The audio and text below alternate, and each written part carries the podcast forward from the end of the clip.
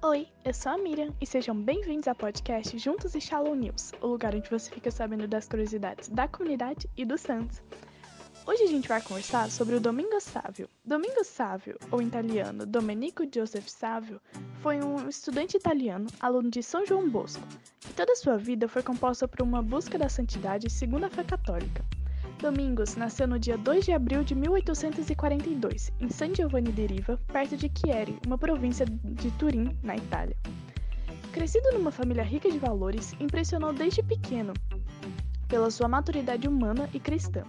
Para servir a Santa Missa, esperava o padre fora da igreja, mesmo debaixo da neve. Estava sempre alegre e tinha assumido a vida com seriedade, tanto que admitido com apenas sete anos a primeira comunhão, traçou num caderninho o seu projeto de vida. Vou me confessar muito frequentemente e farei a comunhão sempre que o confessor me permitir. Quero santificar os dias festivos. Meus amigos serão Jesus e Maria. E prefiro a morte, mas não o pecado. Encontrou-se com Dom Bosco quando tinha 12 anos e pediu-lhe para ser admitido no oratório de Turim, porque desejava ardentemente estudar para ser padre. Dom Bosco, admirado, lhe disse: Parece-me que, que temos um bom tecido aqui. Domingos respondeu: Eu serei o tecido, o senhor então seja o alfaiate. Acolhido no oratório, pediu-lhe que o ajudasse a ser santo. Afável, sempre sereno e alegre, coloca grande empenho nos deveres de estudante e no serviço aos colegas, de todas as formas, ensinando-lhes o catecismo, assistindo aos doentes e pacificando as brigas. Ele dizia aos colegas que chegavam ao oratório: Saiba que aqui nós fazemos consistir a santidade em estar muito alegres. Procuramos somente evitar o pecado, como um grande inimigo que nos rouba a graça de Deus e a paz do coração, e impede de realizar os nossos deveres com exatidão. Fidelíssimo ao seu programa, apoiado por intensa participação nos sacramentos e por filial devoção a Maria, alegre no sacrifício foi agraciado por Deus por dons e carismas. Em 8 de dezembro de 1854, proclamado o dogma da Imaculada por Pio IX, Domingos consagrou-se a Maria e começou a avançar rapidamente na santidade. Em 1856, fundou entre os amigos do oratório a Companhia da Imaculada, para uma ação apostólica do grupo. Sua mãe, Margarida, disse a Dom Bosco: Tens muitos jovens bons, mas nenhum supera o belo coração e a bela alma de Domingos Sávio.